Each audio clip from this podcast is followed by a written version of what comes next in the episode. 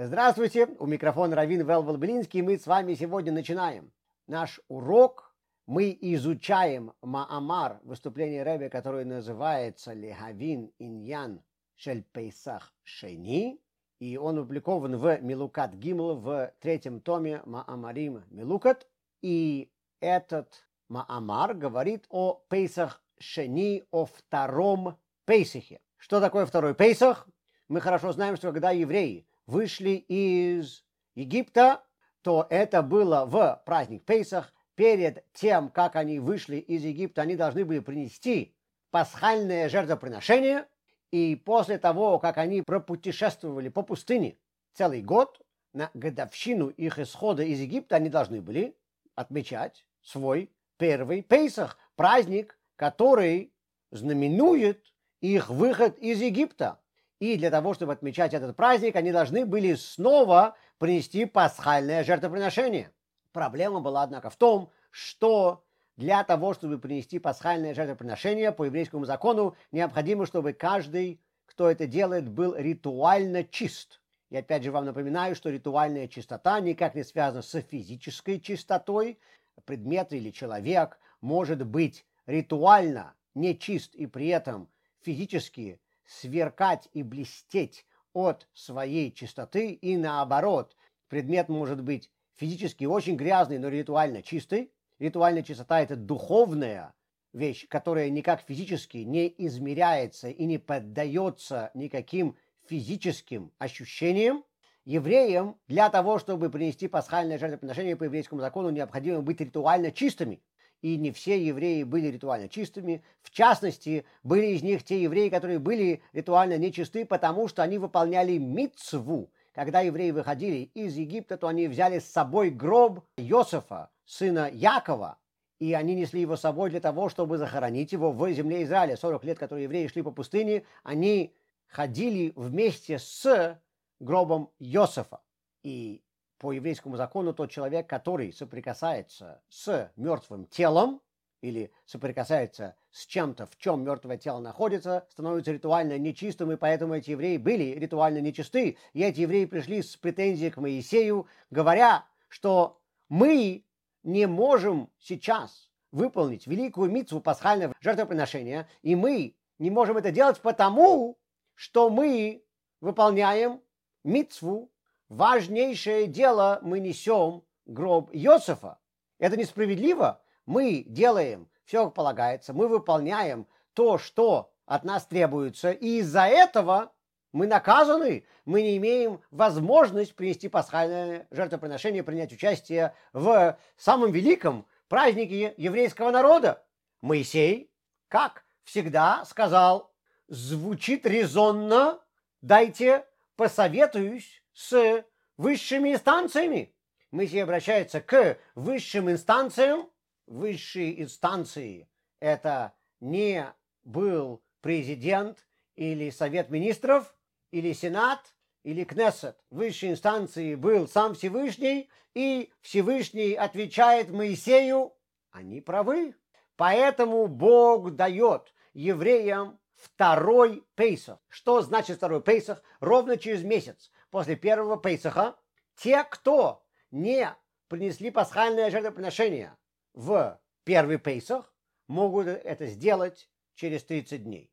И также сказано, что это не обязательно относится к тем людям, которые несли гроб Иосифа, это относится вообще ко всем. Любой человек, кто по какой-то причине не мог принести пасхальное жертвоприношение, когда это полагалось в праздник Пейсах, который мы с вами знаем как праздник Пейсах, то есть первый Пейсах, может возместить то, что он не смог сделать через месяц. И вот это вот второй праздник Пейсах. Для нас с вами сегодня, конечно же, основным праздником является первый Пейсах. Это тот Пейсах, когда евреи вышли из Египта в месяце Нисан. Второй Пейсах – это намного менее известный праздник. На него, как правило, исторически не обращали много внимания уже в течение, наверное, пару тысяч лет с тех пор, как евреи не приносили пасхальные жертвоприношения. Однако с хасидской точки зрения это очень важная дата. И мы с вами сегодня увидим одну интересную сторону хасидской традиции. У меня в Сиднее, когда я там учился, был учитель, его зовут Рабай Борух Лешес. Он тогда жил и работал в Сиднее, Австралия. Сейчас он переехал, он является раввином одной из основных любавических синагог в Манси, Нью-Йорк. Так вот, он рассказывал нам такую историю из своей жизни. Он сам, конечно же, является любавическим хасидом сейчас, но его семья не принадлежала к любавическому движению. Они не были хасидами вообще. Его семья – это иерусалимские евреи, Ярушалми, они принадлежат к литовскому течению. И он в юности, еще учась в Ешиве, он тогда учился в Ешиве Коль Тора, это довольно известная литовская Ешива в Иерусалиме. И он, учась в Ешиве Коль Тора, познакомился с хасидизмом и стал изучать хасидизм. Ему хасидизм очень нравился. И тогда, это было перед праздником Роша Шана, и все, что изучалось в хасидских кругах, весь хасидизм, все книги и работы по хасидизму, которые тогда изучались, были о празднике Роша Шана. Вполне логично. И он, изучая их, был под впечатлением и получил стопроцентную уверенность в том, что с хасидской точки зрения праздник Роша это самый важный праздник года. Просто из-за того, как хасидизм описывал величие этого дня, и из-за того, как хасидизм рассказывал о его значении, у него просто другого выхода не было. Он понял, что это самый важный праздник. Рожшана, еврейский Новый год прошел, и теперь был Йом-Кипур. В течение дней между Рошана и Йом-Кипур он тоже садится вместе со всеми изучать те работы по хасидизму, которые преподаются, они, конечно же, о празднике Йом-Кипур, и он недоумевает, потому что из того, что он здесь слышит, создается впечатление, что Йом-Кипур – это самый важный день.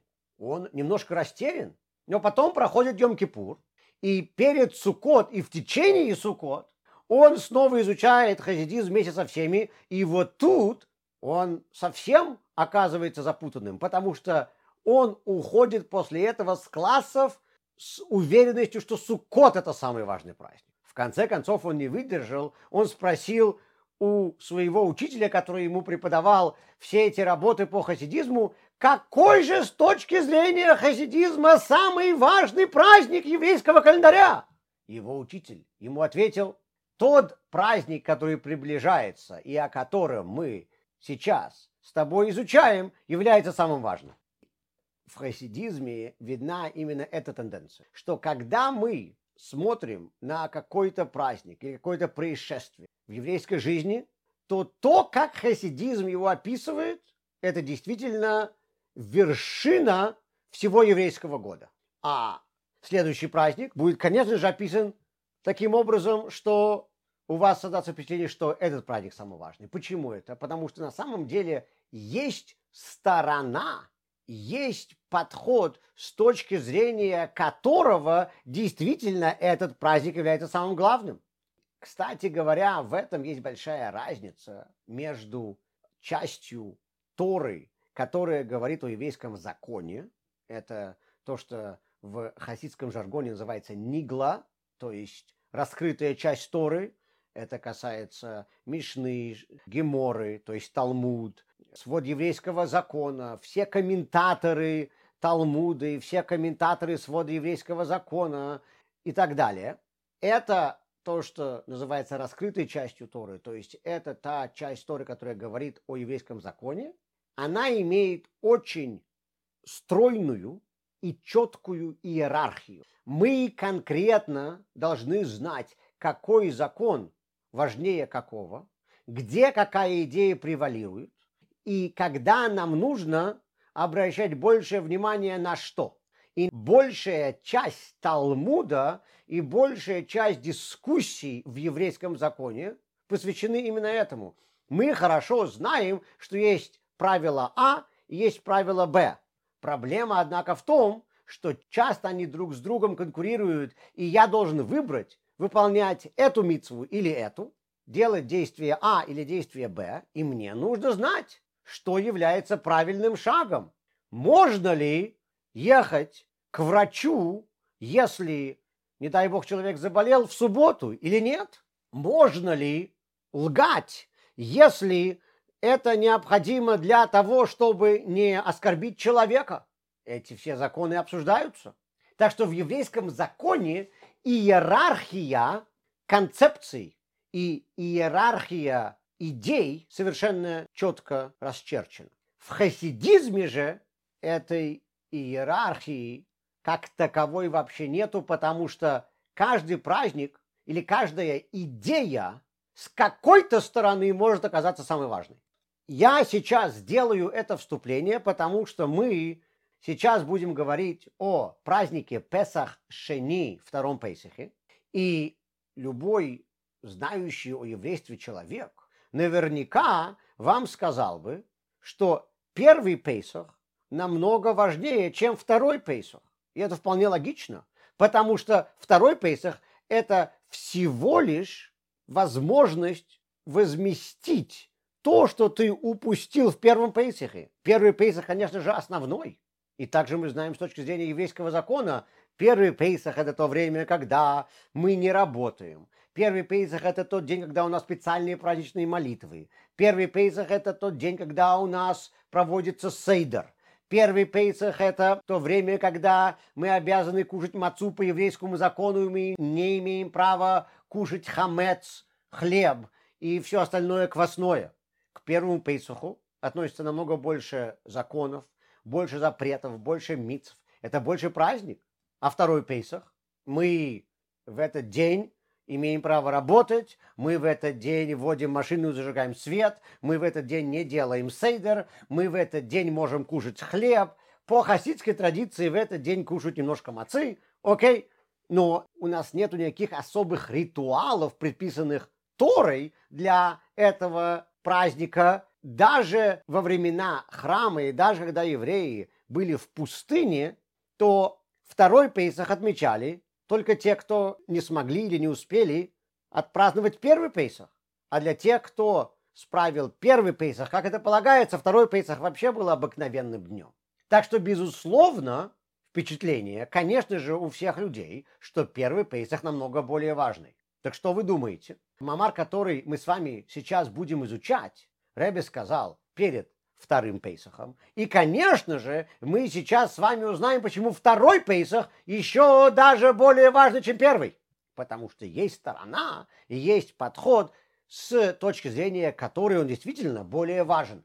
У каждого месяца и у каждого особого дня и у каждого периода в еврейском календаре есть особая идея и есть особые духовные силы, связанные с этим днем, этим периодом времени, этим месяцем. Месяц Нисан – это тот месяц, когда мы отмечаем первый Песах, и весь месяц Нисан связан именно с освобождением евреев из рабства в Египте – Поэтому месяц Нисан и первый Пейсах с духовной точки зрения являются как бы синонимом. В чем же идея месяца Нисан и первого Пейсаха? Евреи, находясь в Египте, как мы это читаем в самой Торе, должны были покинуть Египет очень поспешно. Нам казалось бы, что это просто потому, что они старались убежать, пока фараон снова не передумает и не захочет их все-таки оставить у себя в Египте. И, как мы знаем из истории, он все-таки потом за ними погнался. И евреи просто хотели убежать поскорее. С точки зрения кабалы и хасидизма, причина, почему евреи убегали, была намного глубже. Евреи увидели величайшее проявление Всевышнего, и они поэтому захотели выйти из Египта, стать свободными людьми для того, чтобы следовать указаниям Всевышнего. И великое проявление Всевышнего их тянуло за собой, но и Всевышний это понимал, и евреи сами даже это понимали, что это желание быть свободными людьми и выходить из Египта, и следовать указам Всевышнего долго длиться не будет. Как любое вдохновение, которое мы испытываем, эти чувства очень мимолетны. Вы сами по себе знаете, иногда у вас вдруг появляется какое-то желание, вы пробуждаетесь желанием сделать что-то хорошее, сделать что-то великое, и оно потом проходит, как люди говорят, если вы вдруг пробудились желанием изменить весь мир, то вам нужно срочно пойти на прогулку вокруг дома, потому что это желание сразу от вас уйдет. Так вот, когда евреи были в Египте, они, конечно же, пробудились желанием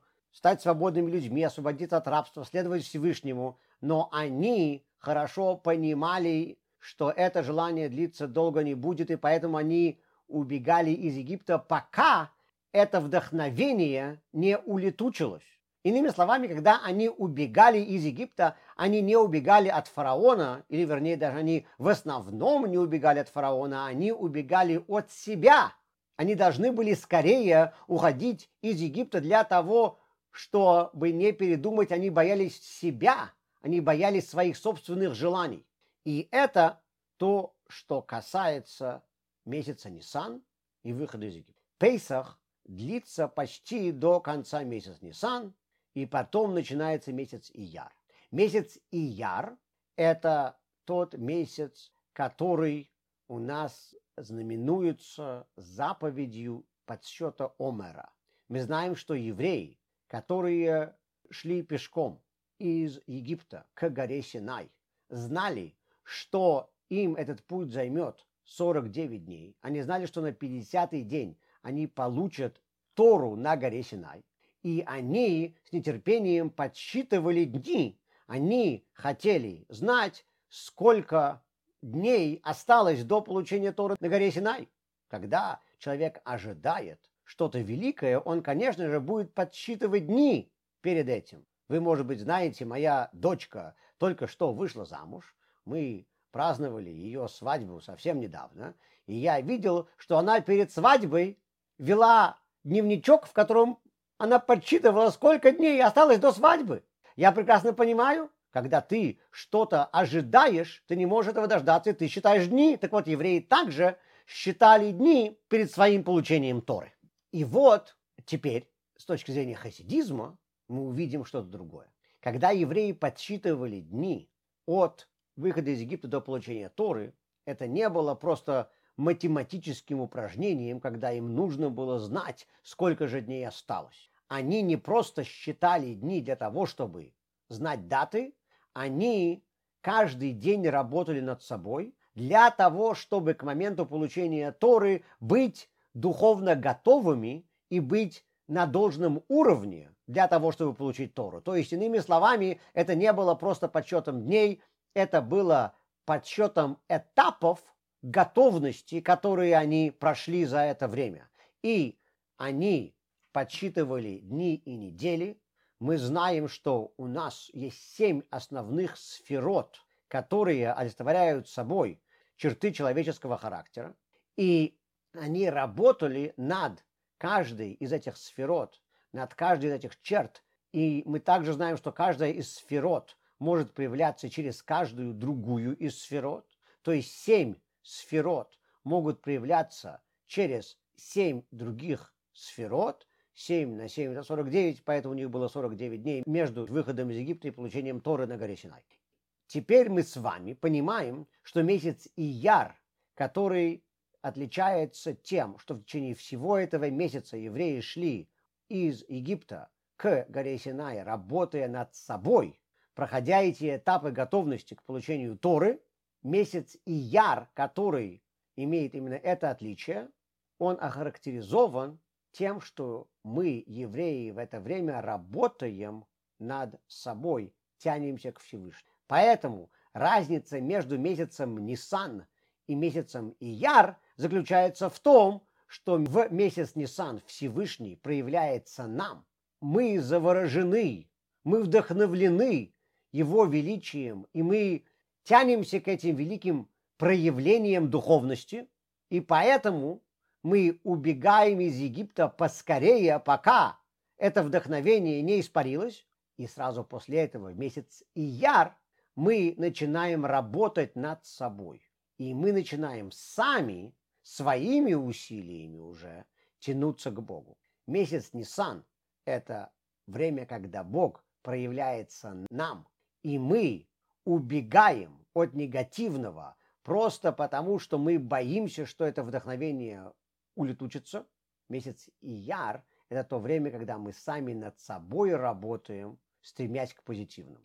Теперь те концепции месяца Ияр и месяца Нисан, которые мы сейчас с вами услышали, мы можем перевести на хасидскую терминологию. Месяц Нисан – это то время, когда мы убежали от негативного, от фараона, из рабства. Это тот месяц, когда мы старались отодвинуть все зло от себя подальше, или более точно выразиться, отодвинуть себя от всего зла подальше. На языке хасидизма и на языке кабалы это называется сур-мера, то есть это работа, которая охарактеризована тем, что мы стараемся уйти от зла, и внутри себя это называется иткафья, то есть принуждение себя делать что-то, что мне не хочется. Я должен уходить от зла. Я должен отодвигать от себя негативные в то время, как месяц Ияр – это то время, когда мы работаем над собой, это то время, когда мы тянемся к божественности, мы тянемся к добру, и это на языке кабалы и хасидизма охарактеризовано словами «асетов», то есть делать добро, стремиться к позитивному, и внутри нас это приравнивается к идхабха, то есть перевоплощение, когда мы становимся более хорошими людьми. Давайте теперь с вами декодируем то, что мы сейчас с вами сказали. Давайте попытаемся расшифровать все эти понятия. В нашей жизни любое стремление вверх, любой рост имеет две части. Первое – это уход от зла. Второе – это стремление к чему-то позитивному. Мы можем представить это на примере того, что происходит в нашей жизни. Люди иногда в отношении своего здоровья могут пытаться избавиться от болезни, не дай бог, если они чем-то заболели. Но кроме этого, люди, которые здоровые, могут стремиться себя оздоровить для того, чтобы быть в еще лучшей форме. То есть, иными словами, одно это уход от зла, другое это стремление к добру. То же самое может быть в экономическом плане. Иногда люди находятся в минусе и не стараются залатать дыры в своем бюджете, а иногда люди стремятся, находясь в плюсе, заработать еще больше деньги для того, чтобы стать еще богаче. Одно – это уход от зла, второе – это стремление к добру. И вот это вот и есть разница между месяцем Нисан и месяцем Ияр. Теперь мы также можем с вами увидеть, что уход от зла – это, как правило, то, что мы делаем из страха, и мы это делаем не потому, что нам очень хочется чего-то добиться. Мы принуждаем себя встать и убежать от чего-то опасного, хоть мне хотелось бы сидеть. Когда мой бюджет имеет дыру, которую нужно залатать, мне очень не хочется вставать и искать новую работу но мне нужно заставить себя это делать. Когда человек болеет, ему очень не хочется идти, принимать все эти таблетки и ходить по врачам и так далее. Но ему нужно это делать. Человек заставляет себя это делать. Это то, что называется иткафья. Это то, что называется принуждение. Теперь, если мы посмотрим на ситуацию, в которой человек уже финансово находящийся в плюсе, стремится заработать еще больше денег. Как правило, он делает с вдохновением. Ему хочется продвигаться вверх по своей работе, или ему хочется найти новую работу, или если он в бизнесе, он хочет найти нового клиента и так далее. Иными словами, у него на это есть вдохновение. Он перевоплощается в человека, который становится выше в финансовом уровне. Человек, который заботится о своем здоровье, как правило, вдохновлен тем, что он делает. И также человек, который бежит к чему-то позитивному, вместо того, что убегает от опасности, он это делает с позитивными эмоциями. Уход от зла, устранение чего-то негативного, как правило, мотивировано страхом. И для того, чтобы это сделать, мне нужно себя заставить это сделать. Стремление к чему-то позитивному, как правило, мотивировано вдохновением, оно мотивировано желанием, и это является то, что в хасидизме называется итхабха, потому что я теперь становлюсь другим человеком, человек, который поднимается по своему собственному желанию, идет вперед, потому что он это хочет. И вот это вот и есть разница между итхабха и иткафья в хасидизме, и это есть разница между месяцем Нисан и месяцем Ияр. Месяц Нисан – это уход от зла, когда евреи заставили себя покинуть Египет просто потому, что они боялись, что они вот-вот передумают, и их негативные силы снова ими овладеют. А Ияр – это то время, когда евреи работают над собой благодаря своему вдохновению и стремлению идти к получению Торы. Что происходит в тот момент, когда мы стремимся вверх, и мы зарабатываем для себя какую-то вершину, мы добиваемся какой-то вершины в духовности. Мы действительно работая над собой, делая итхабха, то есть мы становимся новыми людьми, более духовными людьми. Что происходит тогда? В этот момент мы становимся способными получить более высокий божественный свет. Ведь Всевышний всегда готов нам давать еще и еще больше добра. Всевышний всегда готов нам давать больше и больше и в духовном плане, и в материальном.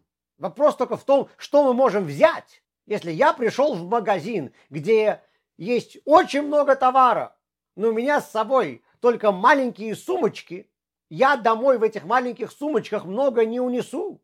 Мне нужно иметь большие сундуки, тогда я смогу унести много товара. Бог мне дает много товара, вопрос только в том, что я могу взять. Когда я становлюсь человеком более высокого духовного уровня, то я теперь могу взять больше у Всевышнего.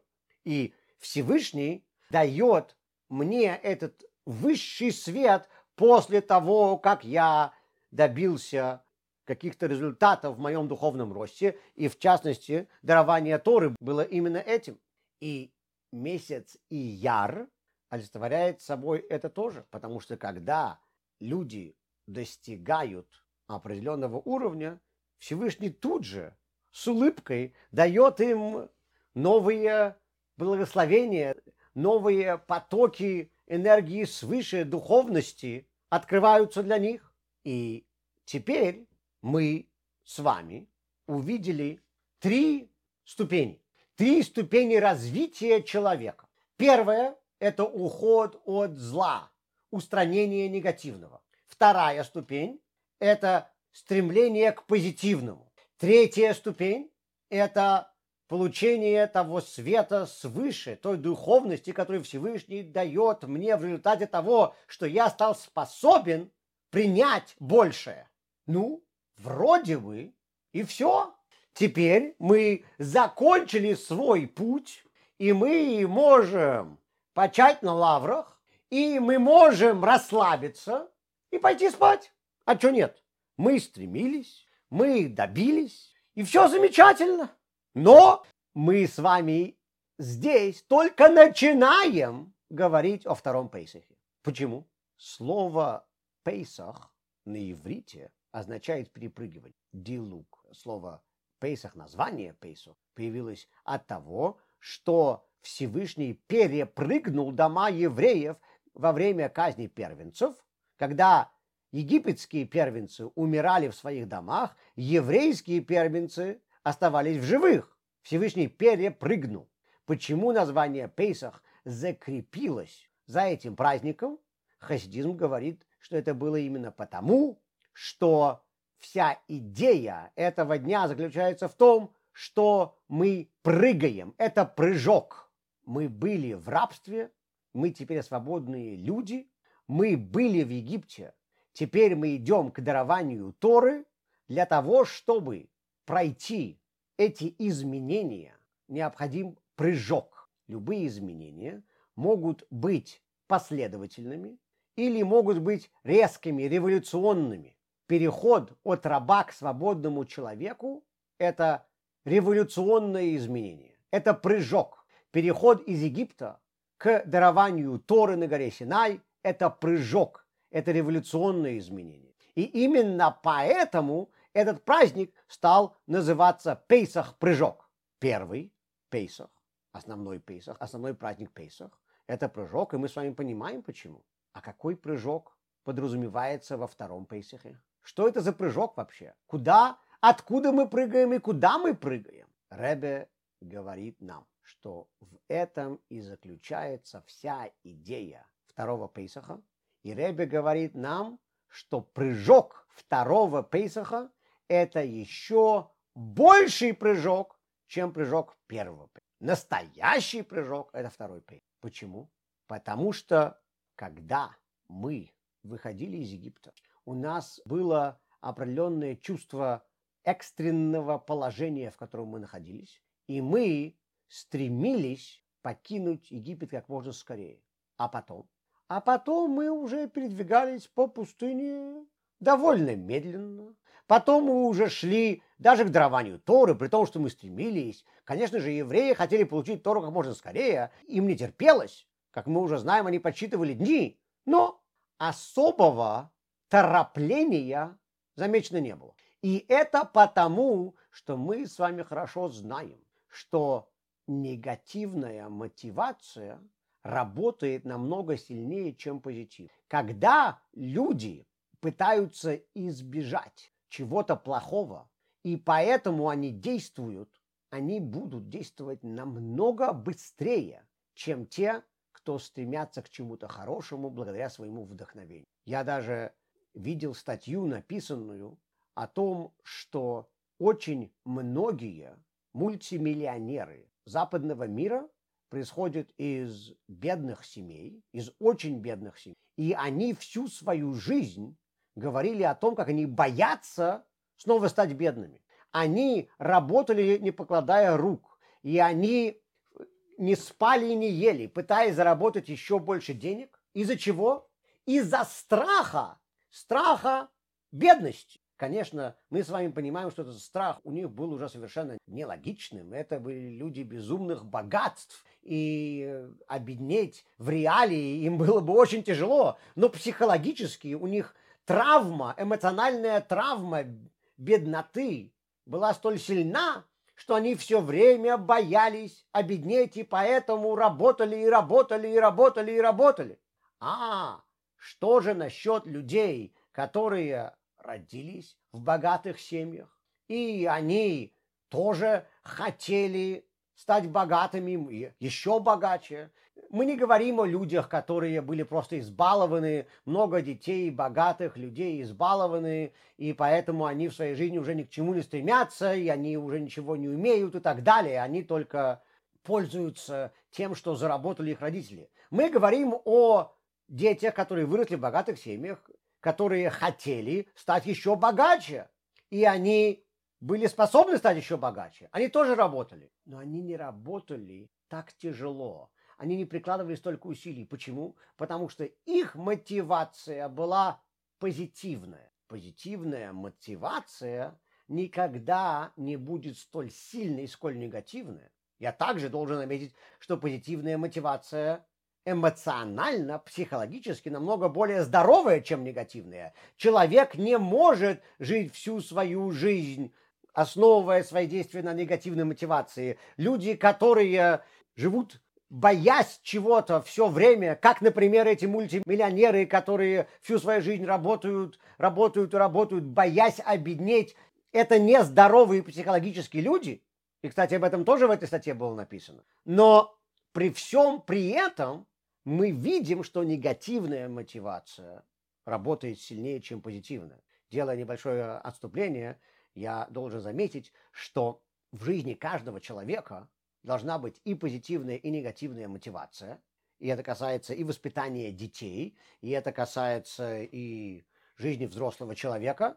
Но мы всегда должны стремиться, чтобы было больше позитивной мотивации, чем негативной, потому что она более здоровая.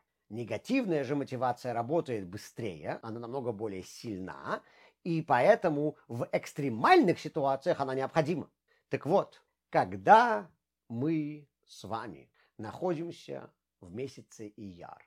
И мы с вами имеем уже только позитивную, потому что мы стремимся к дарованию Торы. Мы уже находимся в позитивной территории. Мы уже в плюсе. Мы из меньшего плюса идем к большему плюсу. Это передвижение уже более медленно, более спокойно. Мы уже не чувствуем паники, мы не чувствуем никаких э, толчков, экстренных ситуаций. Но в этом и есть недостаток того, что мы делаем. И поэтому нам нужен второй пейсах. Второй пейсах – это второй прыжок. Второй пейсах – это тот праздник, который позволяет нам, когда мы находимся уже в позитивной территории, когда мы находимся уже на свободе, когда мы уже на пути к чему-то великому, понять, что та ситуация, в которой мы находимся, несмотря на то, что она намного лучше, чем то, что было до этого, несмотря на то, что мы уже в позитивной территории, та ситуация, в которой мы сейчас с вами находимся, все-таки плоха по сравнению с тем, к чему мы можем стремиться, и нам необходимо снова получить заряд, толчок который был у нас в Египте, для того, чтобы работать над собой и двигаться вперед с той же силой и с той же энергией, с которой мы убегали из Египта. Иными словами, второй Пейсох – это толчок вперед, когда мы уже вышли из Египта. Второй Пейсах – это та энергия, которая у нас была при выходе из Египта, но уже после того, когда мы вышли из Египта. Второй Пейсах позволяет нам выйти на принципиально новый уровень. Ведь когда мы с вами постепенно передвигаемся вперед, не ощущая ничего экстраординарного, мы двигаемся по ступенькам. Мы растем медленно. Выход из Египта был прыжок. Выход из Египта – это был несоизмеримый рост. Так вот, Рэбе говорит, что когда мы вышли из Египта, когда мы уже находимся на свободе, нам тоже нужен прыжок для этого несоизмеримого роста. И вот это есть то, что мы видим в этом празднике, и то, почему этот праздник с этой точки зрения еще даже более велик, чем первый Пейсах. Потому что первый Пейсах – это, грубо говоря, толчок вперед по необходимости. Первый Пейсах мы действительно убегали от зла, и нам нужно было поскорее выйти из Египта. Сейчас мы уже на свободе, сейчас мы уже убежали от зла. Тора говорит нам, вот здесь нам нужно искать в себе силы для этого прыжка вперед.